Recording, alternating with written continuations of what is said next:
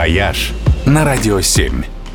Всем привет! С вами travel эксперт Ольга Яковина. В жаркий летний день порой начинаешь скучать по дождю.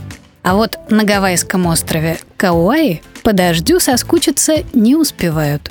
Самая высокая точка острова – это потухший вулкан Вайалеале, чье название означает «вода, текущая через край».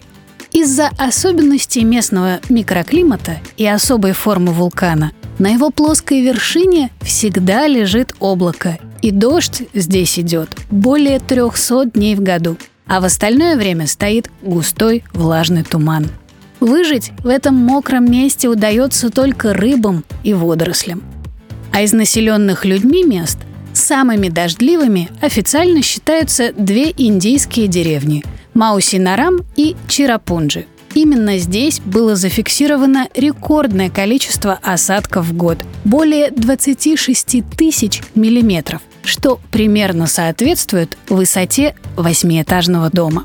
Но теперь все эти рекорды уйдут на вторую строчку, потому что в мире появилось место, в котором дождь не прекращается в принципе никогда.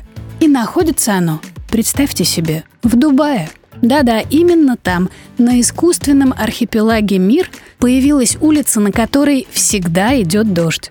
Километровый променад находится на курорте, который стилизован под юг Франции.